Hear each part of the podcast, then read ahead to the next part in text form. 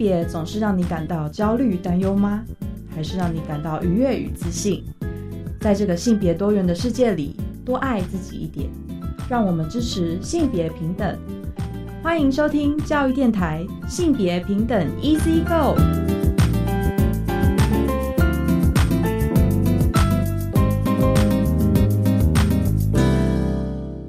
欢迎收听教育电台性别平等 Easy Go，我是玛丽。不知道大家这一拜过得好吗？哎，在这么热的天气里面呐，对于一个很怕热的玛丽我本人来说，真的是过得不是很好哦。我每天都在天人交战，就是今天热成这个样子，但是我冷气我还是坚持只能开二十七、二十八度，然后就坐在那个呃房间里面，然后开着循环扇，希望让自己可以降温下来哦。要忍住不要把温度调到二十五度的冲动，这样子。对，那虽然说像这样子的一个就是行动在心中天人交战，可是我觉得还是一个有意义的坚持，因为我都已经。怀着罪恶感开了冷气哦，那还是希望我可以为就是环境永续这件事情施一点力气。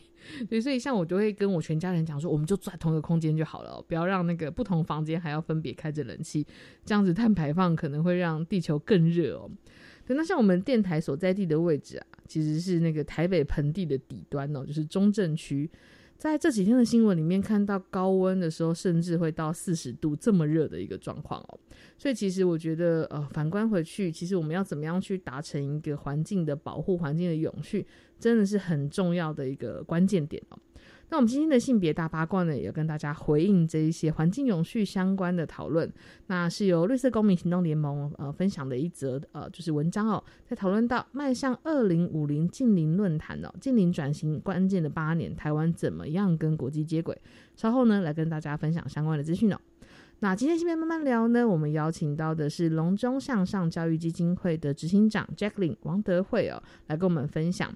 在这几年间，隆中向上教育基金会其实投注了很多心力，进行一个很有趣的计划，叫做“怪咖计划”。那是什么样子的一个内容呢？我们稍后再请 Jacqueline 来跟大家分享相关的资讯。那我们先进行性别大八卦。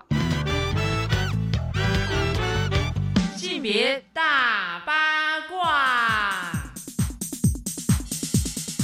今天性别大八卦要跟大家分享的新闻哦，是关于绿色公民行动联盟讨论的。迈向二零五零近邻论坛哦，近邻转型迎来关键的八年，台湾要怎么样跟国际接轨？其实就像我们大家有意识到，今年呢的天气非常的热，或者可以这样子讲哈，就是一年天气比一年热这样的状态，一直在提醒着我们，环境的永续好像已经不是只是口号了。如果我们都不在意这件事情，地球的环境会越来越难生存哦。所以，像二零二二年的三月三十号呢，台湾的国发会有公布二零五零的近零排放路径，还有策略总说明里面，其实是有拟定台湾达到近零碳排放的一个重大的策略。预计呢，在二零三零年之前要投入九千亿的执行相关计划。那这里面也定了五大项的目标，包含像是运输、建筑、工业，还有电力，还有负碳技术哦，在这边都要进行一个减碳的目标。才能够把所有的人哈，就是在未来三十年内，我们都把那个台湾的能量转型做一个基础的工程哦。那台湾呢，其实，在近邻目标啊，我们已经进行了将近二十年的一个漫长的修法哦。那在二零二二年的时候呢，终于有所突破，所以在去年年底，有很多环境政策在时间很压缩的状况下，还是有一些进展的。那我们在之前的一个近邻转型的关键八年的这个样子的论坛讨论里面，其实就有提到。政府呢，其实有提出新的减碳目标哦。那我们希望在二零三零年可以减碳大概百分之二十四哦。那也希望我们可以借机向国际宣示。但其实联合国的气候变迁专门委员会呢，也有提出，我们除了二零三零年的目标之外，其实应该要在每个，比如说像是二零四零年、二零四五年，都应该要提出减碳的目标。我觉得这不只是台湾要响应了，但是世界各国都应该要响应这件事情哦。那但是像台湾有一些 NGO 团体，我们有在观察这件事情哦，包含像是国发会定定的二零三零年减碳目标这件事情，还是会有些隐忧需要注意哦。像是第一个，目前减量的程度呢，跟国际要求一样有落差。那二零三零年的减碳目标呢，也会引导着台湾的一个减碳力道哦，算是一个重要的政策资讯。那第二点呢，是中央在二零三零年的减碳目标低落，可能会削弱地方和产业的一些相关的行动。那第三个呢，是目前各部会提出来的减量的一个政策盘点啊。事实上，我们是有机会可以在二零三零年把碳幅度的减碳哦减到百分之三十，可是呢，我们也需要在二零三零年的时候，让燃煤发电的电力结构减少到十帕以下，才会有机会哦。那我觉得这部分其实都会影响到大家的，比如说我们的生活习惯，我们台湾的电力发展的相关的议题，其实都是很需要大家一起来讨论、一起来关心。那实际上呢，在很多的，比如说像性别团体，我们也持续的在关心，呃，像是减碳或者是像我们怎么样进行环境永续哦这样子一个主题。这其实像上周啊。呃，我们就有一个近邻社区的关键行动计划哦，那是把女性呢作为家庭主要的照顾者，她在面对气候变迁的时候，可以把自己的生活智慧融入一个调试的方针哦。那这样子的活动呢，其实过去我们是在很多的，比如说像是妇女中心这边一起去做举办的。那台北呃妇女新知协会其实也有参与协办，所以像如果你自己很在意相关的议题，然后你想要在生活当中去做一些实践，或者是你想要参与一些讨论的话。我觉得参与相关的论坛或许都是蛮好的一个机会哦。那当然，更好的是我们可以在日常生活当中去做一些实践，比方说像我一样，虽然很怕热哦，我们还是努力的可以让自己的冷气不要一直开整天，不要开很低温哦。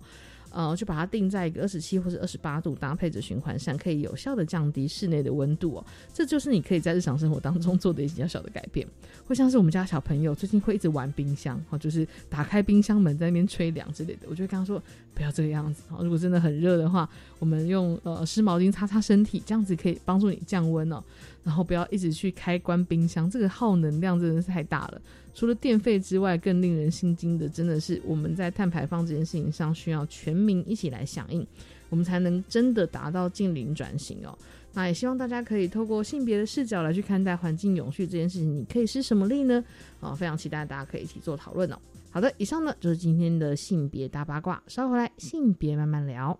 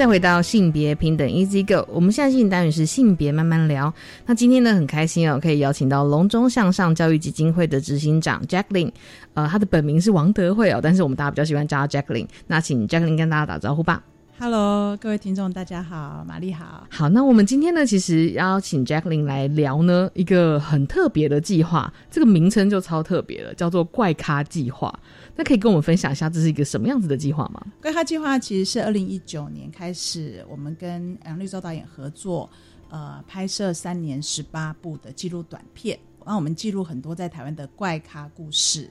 而且我们不是只是记录这些故事，我们还把这些故事带进校园，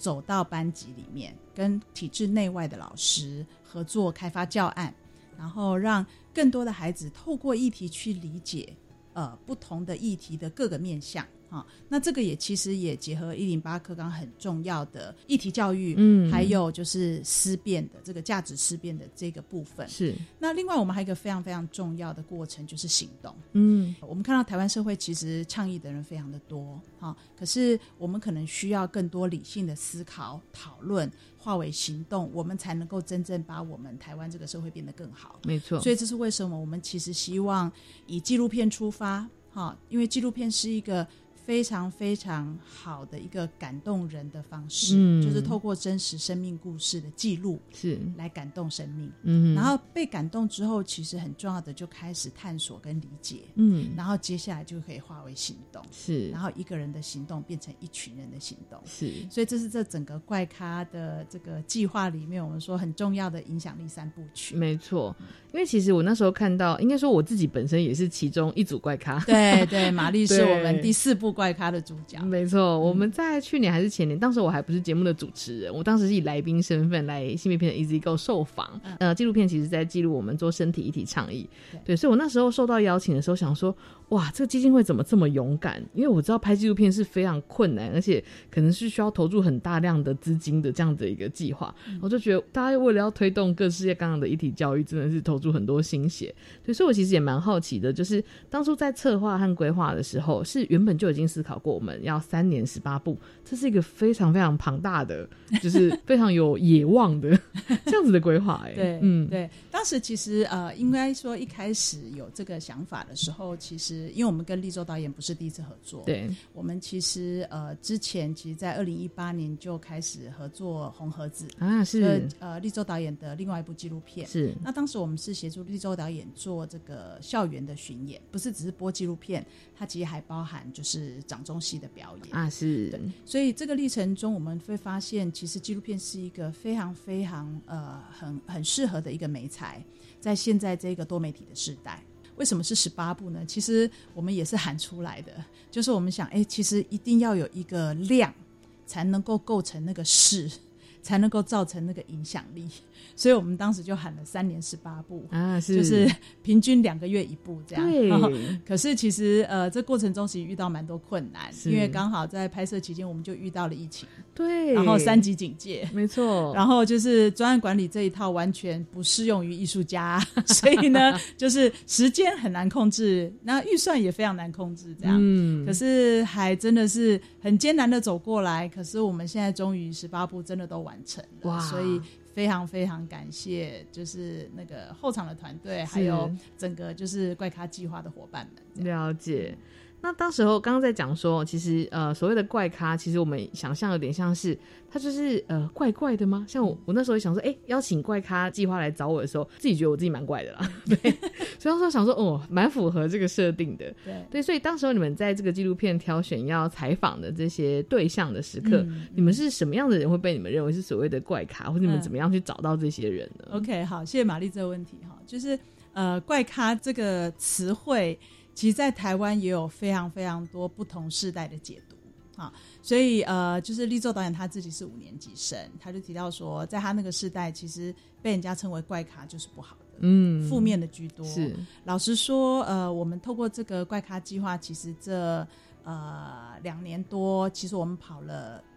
全台湾各地的学校，嗯你就会发现说，对怪咖的认知还不是只是世代的差异，还有城乡的差异。啊是所以到底怪咖是什么？哈，怪咖就是一群很怪的人。我们发现，在台湾社会好像不太喜欢跟人家不一样，嗯好，所以怪的定义就是跟人家不一样。嗯哼那我们常就举一个例子，就是呃，就是齐家威老师，是就是一九八六年，其实他一个人在台北天桥上面倡议同志平权的时候，嗯。其实大家都觉得他是怪咖。是。哦，可是呢，殊不知，二零一八年有三十二万人站上凯道。没错。啊，然后二零二零年，齐家威老师是全世界百大影响力人物之一，是。所以呃，为什么我们要让一个人站在天桥上站了二十多年、二三十年？啊？其实原来这些怪咖是走在时代前面的人，嗯。啊，可是怪咖还有一个关键字是咖，没错。这些人不是只是怪，他还成了一个咖。啊！所以呢，呃，我们最新的怪咖就是即将第三季的怪咖的那个，我们应该是在今年可能下半年会上电嗯，视。二零二三的下半年，对对对，我们嗯拍了一个在台湾研究超能力的教授，哇，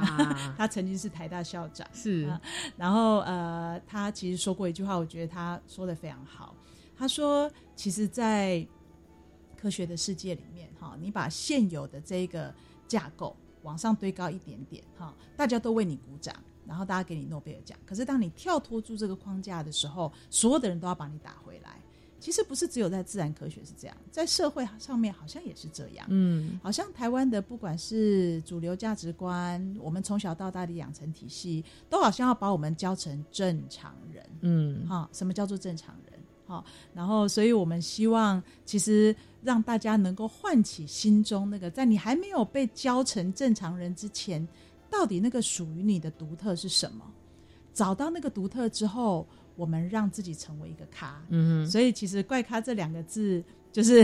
有一个特别的意涵在里面哼，。没错。嗯嗯我觉得真的也是这样欸。我们在讨论到身体意向的时候，跟我之前的伙伴 Amy，我们在讲的都不是胖是好的，或者是怎样才是好的。我们在讲的是，其实每个人都不一样，不一样才是好的。对对啊，所以我觉得其实就跟 Jacqueline 刚刚讲到的这种，就是怪，其实每个人都怪。那对我们也可以找到我们自己成为一个咖，我们可以去影响更多的人。嗯，对，所以这个有点像是你们那时候在发想这个怪咖计划的时候，真的很想要打动到的点嘛？对，因为嗯其实、呃，基金会一直都希望就是着重在青年培力。是然后我们现在在谈就是这一个多元共融的社会，到底什么叫做多元？嗯，如果我没有办法理解，就是理解跟聆听应该是开始。没错，那可是我们又发现，其实这几年社群媒体透过演算法的关系，嗯。发现同温层的高墙越来越高，是，所以我们越来越听不到异温层的声音。没错，所以，像比如说，我们现在有十八部片，这十八个议题，其实嗯。even 是我到走到大学里面的，就是很多大学老师，大学老师已经是可能相对于比十二年国教的老师来的有更多的余裕去接触社会议题，是。可，是有很多议题他们都完全没听过，完全不知道。嗯，对，就是像比如说我们有个移工的议题，这也是我自己亲身的经历，就是说你会发现，其实台湾有各式各样的义工。嗯，哦，有东南亚的义工，有印度的义工，有白俄罗斯的义工，有波兰的义工。是你会发现，他们走在路上，好像大家对待他们的眼光不太一样。啊，对我，发现说，哎、好像我们自己都不自觉哦、所以我们希望这一个一个怪咖的故事，其实我们可能很难，有时候我们自己都没有意识到那个歧视是怎么来的。没错，可是我们希望，其实所谓的多元共融，应该要从理解跟聆听开始。那我们希望这些怪咖故事，可以让大家先打开眼睛跟耳朵，先去理解不同的人在想什么。那我们没有说导演的角度，或是呃，比如说我们倡议的角度一定是对的。可是我们可能可以有更不同角度来理性的讨论这件事情。没错。嗯，我觉得这个很重要，因为纪录片它是一个很棒的一个媒介，对它真的会把很多人正在做的努力截取出来。当你看见了，你被打动，你可能也会成为下一个行动者。对对，然后我那时候就觉得，哇，这真的是一个很赞的计划。然后特别是当时候我们有受邀去那个电影院，因为有上电影院，然后我们就有首映。然后说想说，哇，首先被吓到的是，居然有这么多的影片的这个拍摄计划。接下来被吓到的就是纪录片居然上到院线电影院。对对，而且是得好不容易。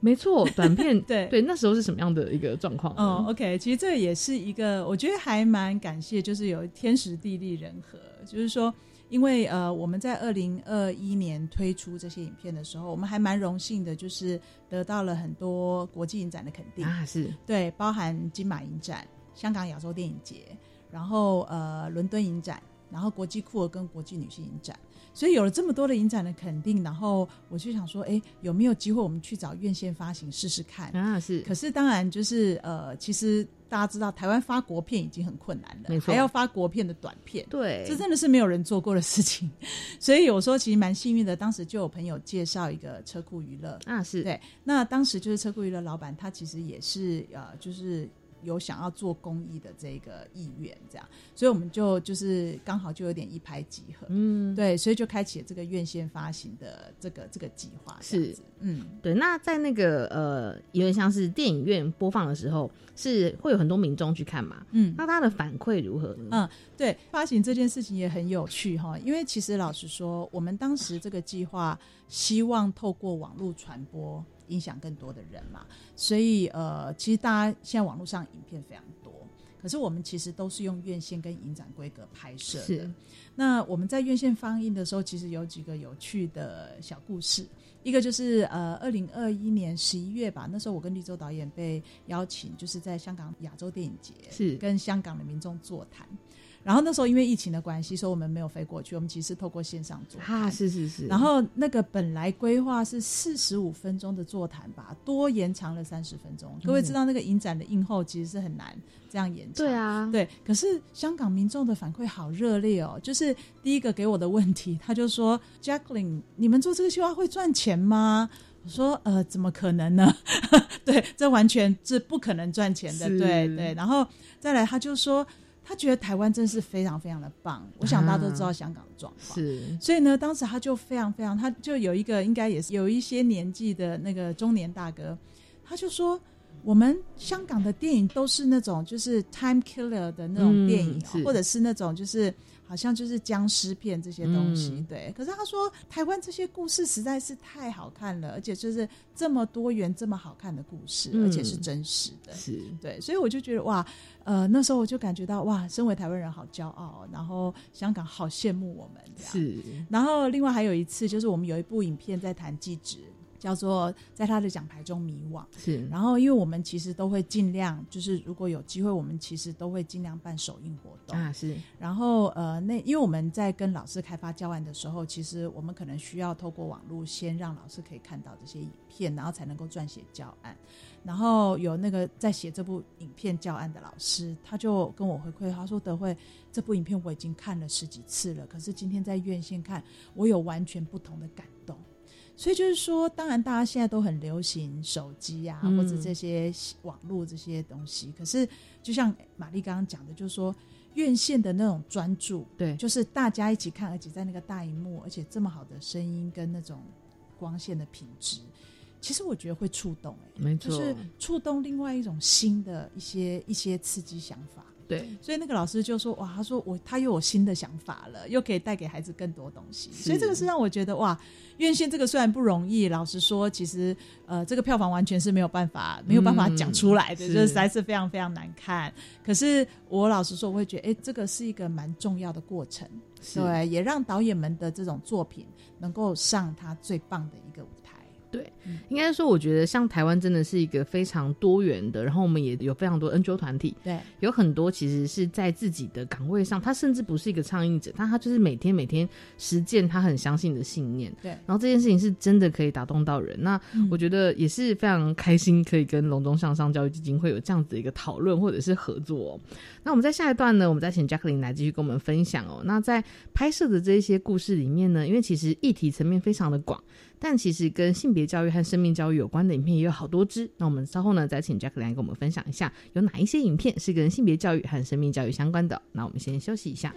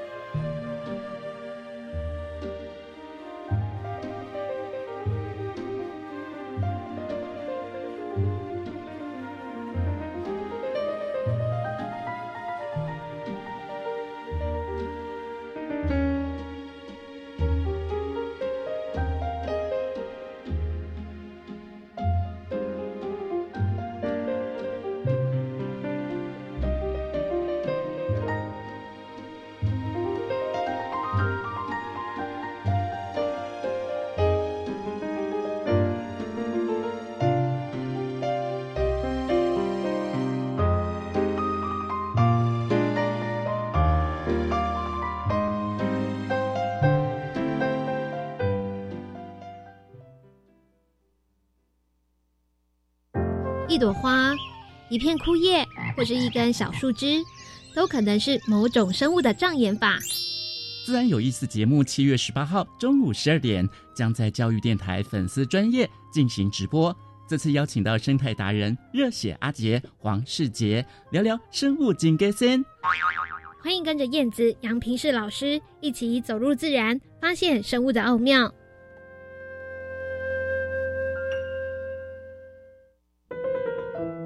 我想利用时间找打工赚钱。我看到网友分享有那种短期薪水高的工作，听说只要帮忙打电话就好。哎诶，这资讯来源安全吗？安全吧。你要不要一起去啊？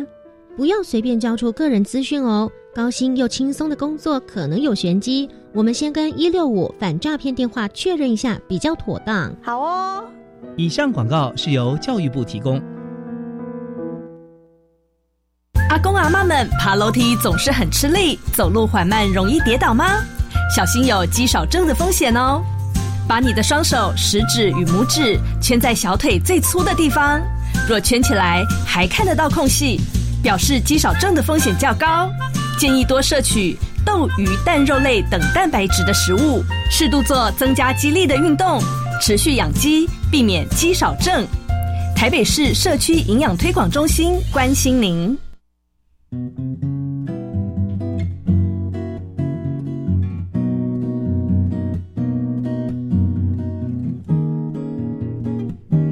我是苏命苏米恩，你现在收听的是教育电台。我，朋友们，就爱教育电台。性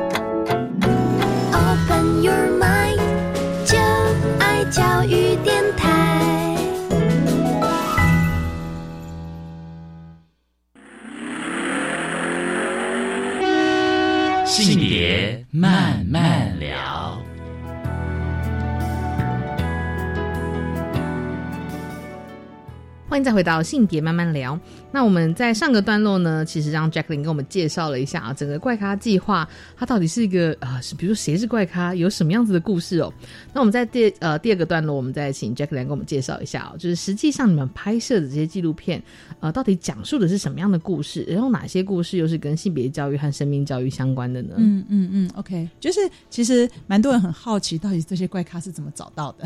所以呢，我们这个十八部纪录片的十八。十八组怪咖哈，对，其实呃有好几个不同的来源，就是一个是呃有些是我们议题先行，是。比如说呃动保动物，然后因为跟动物保护相关的又包含表演动物。啊，是，所以就是说我们动物的议题是我们一开始就决定要做的，然后还有就是性别的议题，所以我们有同志的议题，OK，有身体的议题，这些都是我们呃就是事先就就决定的。那也有一些是什么呢？是我们就是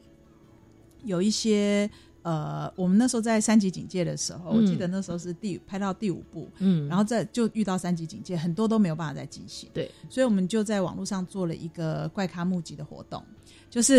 我们那时候是真怪咖故事啊，然后送什么呢？送客制化刺青，哇！因为我们发现我们那时候拍到第五部了嘛，我们发现哇。前面几部的每一位怪咖都有好漂亮的刺青，对我也有刺青，没错，对，所以我们那时候还请我们的怪咖们分享了刺青故事，所以现在大家还可以上网看得到。我们那时候跟周木之老师合作，因为周木之老师也是一个怪咖。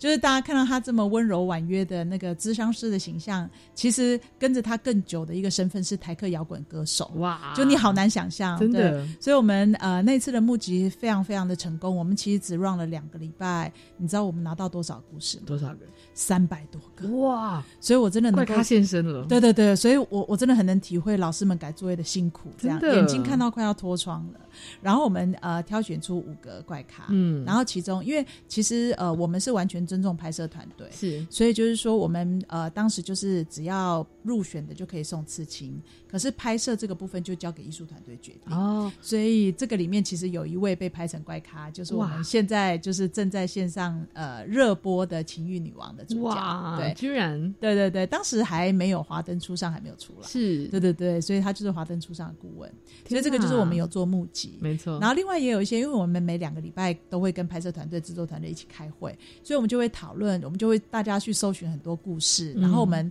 找到素材之后，我们就会去找合适的导演来拍摄。是，对，比如说我们呃，就是哎下礼拜。哎，这个礼拜，这个礼拜就会上映的，就是《花开富贵》，就是台湾一个很厉害的植物猎人。是对，然后我们就找那个，就是呃，不去会死的他们。哦，对对对对对对，就是那个陈继浩导演。是。所以类似这样的题材，我们就会找合适的导演，了解，或者也有导演导演提案的，比如说我们有一部《有时妈妈有时秘密》，对，就是我们的也是拍多肉女子的嘉轩导演的提案，所以大概会有这四个来源。了解，对，就是我们的故事素材。对。那刚刚玛丽问到说，因为我们知道一零八课刚有十九项议题嘛，嗯，所以呃，整个怪咖系列的那个面向其实还蛮广的。比如说，刚刚玛丽有提到，就说因为呃，这这个节目的听众大部分都是比较关心性平的，对，没错。所以就是我们跟性别平等相关的议题有五部片，嗯，就是有非法母亲、是尼泊尔不思议、多肉女子生存之道、情欲女王，还有人之初性本善。嗯啊，这个是跟性别比较相关的。那再来就是，其实我们最早开始合作教案是生命教育学科中心，是，对，所以其实像呃非法母亲也是跟生命教育有关。哦，没错没错，，对，然后还有就是动保蝙蝠侠，对我们谈那个动物的议题，然后还有一部是骷髅。对，就是谈花莲的那个海货民宿的主人啊对他创办了海货风市集，然后还有就是呃一个就是继职国手的故事，在他的讲台中迷惘，嗯这个也都属于生命教育的范畴。对，对，然后还有一个比较大的主题是人权，对人权议题也是呃，就是我想这两年蛮重要的，蛮重视的。然后我们跟人权有关的，就是包含有时妈妈有时咪咪，好、谈的是移工的宝宝，嗯所以就是黑户宝宝。然后还有还孩子做自己，谈的是儿童人权。然后还有呃，也是呃，上礼拜刚在院线上映的《大海小人》，嗯，对，一群在研究大人的小孩。好，然后还有一个是呃，就是我永远永远爱你，谈的是就是视觉失调还有安置机构。啊是，所以呃，这些都是其实在在台湾发生的故事。那其实我们也知道，其实一零八课纲非常非常重视素养跟议题，所以呃，刚好我们其实就也可以让老师有很多可以拿到用素材，而且就是这些故事都发生在台湾。那也有其他老师结合不同的议题，比如说环境啦、法治啦、资讯科技啊，然后多元文化啊等等，生涯规划或是阅读素养。嗯，像呃，今年台南女中就首度，因为一零八课纲里面就是高三下没有国文的文本，所以呃，台南女中的那个林秀珍老师，她就是呃，就是今年台南女中高三有十六个班，就刚结束这个学期，他们用怪咖上课，哦对，就把怪咖纪录片当做文本，然后由同学来带大家导读。然后更重要的是，他们其实还有化为行动。哇，所以这个就是我刚刚有跟大家分享那个影响力三部曲，嗯其实是参考那个 Stanford 的大学教授，Stanford 大学的教授叫 William Damon，他其实那时候有就是其实他从二零零九年就开始研究，就是其实呃全世界的年轻人都出现，就是大家都对未来非常的迷惘。尤其现在，其实环境啊，什么战争啊，其实非常非常的呃，好像未来看不到什么什么前景。然后他就大量访问了十二岁到二十二岁的年轻人，然后他归纳了十二个步骤，就是说我们可以怎么样协助年轻人找到属于他自己的英雄旅程。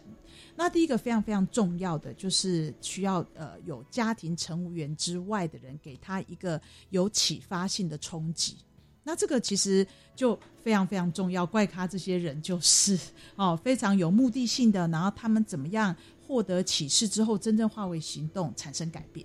所以我们觉得，哎，刚好这个素材就非常适合，就是说让年轻人能够有这样子的一个机会，受到这样故事的冲击，生命故事的冲击。那接下来他就开始探索他自己。好，那属于他的呢？属于他的英雄旅程会是什么？那他需要什么？所以我们为什么跟学校老师合作？就是在教育现场，这个二十分钟以内的短片非常适合一堂课，其他还有一半的时间可以做讨论。所以有老师带着大家从多元不同的视角去讨论这个议题。那学生或是年轻人，他就可以开始思考说：，诶，那我可以开始尝试去找到我想要做的事情，我想要怎么样去去去尝试、去接触、去解决这些问题。那还有一个非常非常重要，就是要行动，因为你在教室里想，在纸上谈兵，其实可能跟现实有一个落差。嗯，所以为什么我们其实跟非常多体制外的一些教育的社群也做了合作？因为其实我们知道学校老师非常非常的忙碌，其实除了教学工作，还有行政工作，还有非常非常多班级经营的事情。没错，对，所以我们就跟呃，就是体制外的一些社群，像比如说城市浪人，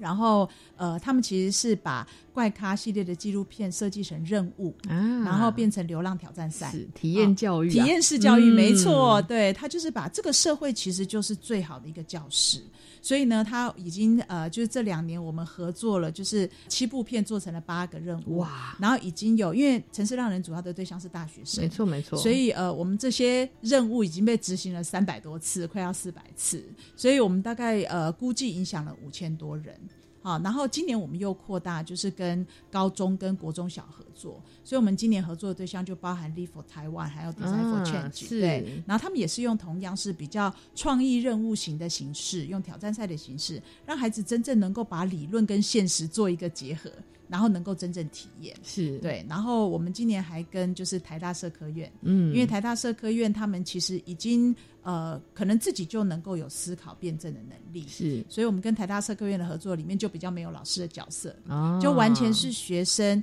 自己挑主题，嗯。然后带着台大的同学一起来思考辩证，嗯，然后接下来化为行动，所以我们也是很开心。就是今年其实从他们新学期开始，就是上学期看过的纪录片，然后他们其实有成立了两个专案做行动。嗯，然后呃这学期还有一个辅大，就是李李梦老师的社会实践课，是。因为他其实是因为大家都知道，现在其实很多企业也非常除了获利之外，也非常关注社会责任，尤其现在叫做 ESG，啊，就是 environmental and social governance。嗯哼，所以就是，其实对他们而言，这些社会参与啊、环境议题其实都非常的重要。所以我们也希望让学生在学校期间，就是大学也有很多 USR 的 program，对。所以呃，我们跟李李梦老师在辅大开的这个社会实践课，呃，今年有十九个同学选怪咖，哇，所以也是刚刚我们在六月份的时候做完了成果发表。嗯，对，所以我觉得这个都是还蛮蛮好的，就是孩子在他在求学的过程中入社会之前，嗯，他其实就能够有这样子的尝试。是那接下来其实有一些学生，像台大社科院有个学生，他非常确定他未来就是要到安置机构服务，嗯所以我们还搭接，就是因为我们很多议题都跟很多的非营利组织。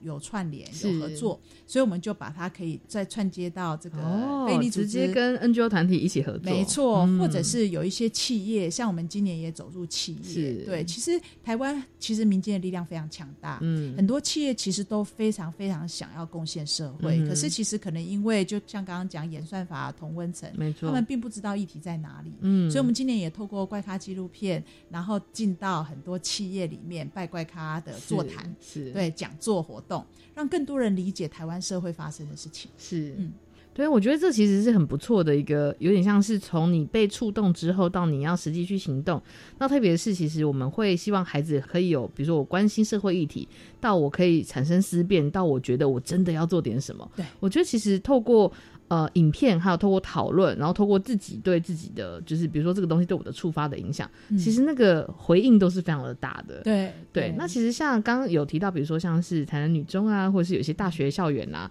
呃，好像很多老师可能会想象说，对对对，的确是在这个年龄层，孩子们能动性很强哦。嗯，那其实国中小你们也有进校园，对吗？，对对，嗯没错。我们其实这其实我们进校园也是透过很多合作的团体，像我们这两年其实跟呃生命教育学科中心、性平中心、人权学科中心，还有就是学思达，嗯，因为大家知道学思达基金会其实他们也是做了非常多师培，然后很多入班啊等等，所以其实我们这两年。怪咖纪录片入到班上的课堂里面，已经呃，就是全台湾有三百多个学校，哇，我们也办了一百多场师培，所以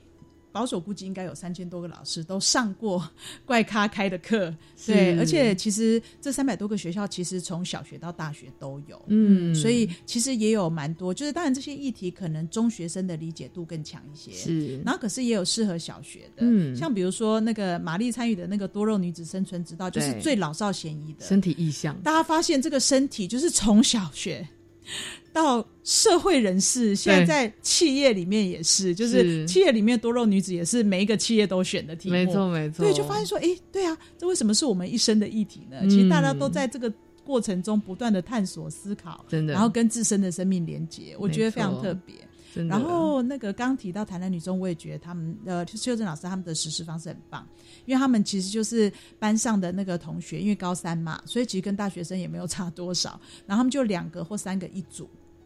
他们其实就是自己选片，然后呢，他们带着学生一起看片讨论。所以那个思辨的角度是他们自己去发想的，然后最后还化为行动。是对，所以我觉得哇，这个其实我相信这样子的滚动可以让台湾的社会有更多理性思辨的可能。没错，那我觉得很多议题，我们其实就真的比较能够找到有建设性、一起往前走的一个方法。真的，我相信很多收音机前的听众老师们呢，已经开始做完笔记了，就想说我等一下可以拿什么样的资源一起来一起讨论哦。好，我们在下个段落呢，再 Jacqueline 来继续跟我们分享一下哦。当你真的要做行。动，当你真的很想要在学校里面做串联，想要响应的时候，我们可以怎么做呢？那我们先休息一下。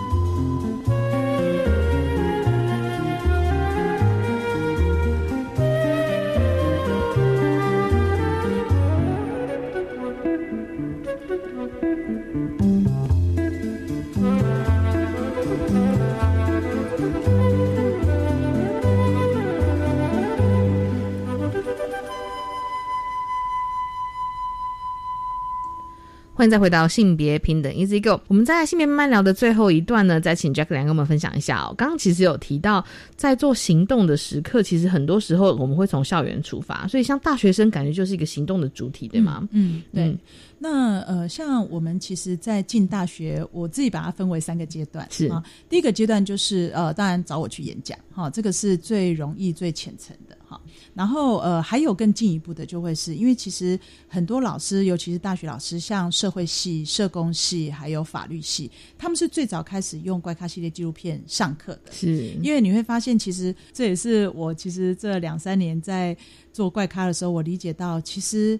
政府跟法律都非常难超前部署。所以，为什么我们觉得串联社会民间的力量这么重要？因为有很多问题，其实我们必须要先处。嗯，所以也是为什么多那么多 NGO、NPO 需要做这些事情。台湾还有很多很多议题需要被看到。那所以当时我们其实一开始就是很多法律系的老师，然后社会社工系的老师，他们就是第一线的人嘛。然后呃，还有性别所的老师。对，那呃，接下来第三个阶段就是，就像我刚刚说，其实我们这从去年开始，已经有很多大学开始做深度的课程的开发啊。所以像呃平科大的佩君老师潘佩君老师，他其实是第一个用社会学脉络解构怪咖影片的哇。所以就是每一部影片都可以有两到三个社会学的面向把它解开。所以我们就跟呃包含刚刚讲的辅大。然后呃，就是生命教育学科中心，然后还有就是辅大的呃不那个平科大的社工社工系的老师，所以我们其实很重视就是这个呃课程深度的开发，嗯，因为这样子能力可能就只这大学老师比较有，是，然后再就是说刚刚提到就是说学生有非常强的动能。所以我们其实第一个开始合作的是正大的 USR 哦，对，因为其实 USR 其实它因为呃它不是只是单纯的服务时数，它其实是有跨领域的整合，包含师生的整合，所以我们在正大其实还把怪咖系列纪录片跟所有正大的员工，包含教职同仁，还有他们的行政人员，还有他们的工友同仁，我们都分享这些影片相关的议题，对，所以其实我们也把。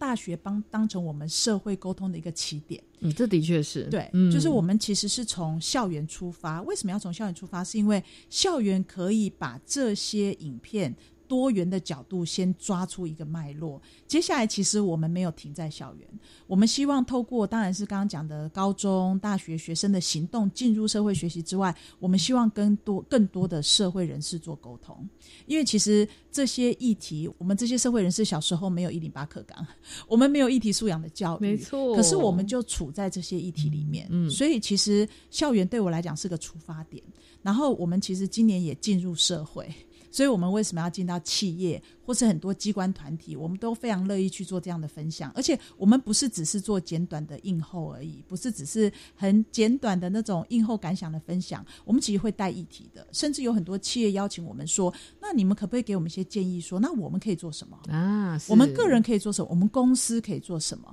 所以其实去年就有一个实际的案例，就是我们有一部谈刚刚讲移工的影片嘛。其实各位知道，其实不是只有家户移工，还有非常多公司都有在用移工，没错。在从事一些工厂的工作，其实这些议题跟他们都非常的相关。我们其实就把这样的议题带到这些公司，嗯，然后我发现有一个外商，就是其实去年我那时候八月把影片分享给他，然后因为他们是外商嘛，决策在国外，后来到十二月的时候，他其实就呃不但捐款，而且还定期有志工。到这个我们拍摄的这个关爱之家服务，对，所以就是关爱之家从我们去年播出推广，其实它多了四家的企业捐款。然后对，然后还多了很多，当然个人的就没有算在里面。所以我说这个其实是我们希望在透过这些影片到社会上能够兴起这样子的一个正循环。没错，我觉得这样其实就可以滚动更多资源到对的地方，是会或者说到需要的地方。的确，嗯，因为其实像我觉得很多时候我们去，比如说我去社区或者是在一般民众的场合分享性别议题的时候，对他们就会想说：哇，我小时候我以前当学生的时候都没有这些资源。我想说，对。台湾其实真的是呃，我们有性别平等教育法，我们有很多生命教育相关的一些资源，但是大部分可能都是在校园场域。嗯，可是，在社会人士，我们一般大众，我们真的能够要去接收这些资讯的管道，其实相对学生是少的。对，所以在这个时候，假使你的公司本身好，或者你自己，比方说收音机前面的听众，你们自己可能是在公司里面，可能要负责一些安排一些活动啊、社团啊等等的。这个时候就非常可以参考怪咖系列纪录片，没错，然后可以跟农庄向上教育基金会联系，然后我觉得这样子的推动，事实上真的是可以让你想要改变的心可以落地，可以实践的。嗯嗯，对啊，我们跟很多公司在合作的时候，包含有时候是他们的人资部门，嗯，有时候是他们的基金会，是对，然后你就会发现说，其实他们真的不是只想办一个电影日。他们其实希望让这些同仁，其实，在看电影，看电影二十分钟其实是很轻松的。可是看完电影之后，其实可以连接到他的生活跟生命。其实这个串联之后，我觉得那个影响是非常非常重要的。没错。那我们今年其实还有另外一块，我们觉得学校可能比较关注不到的点哦，就是偏乡，还有安置机构，是还有矫正学校。所以，我们今年其实特别跟科教馆合作，就是我们有一个怪咖电影车，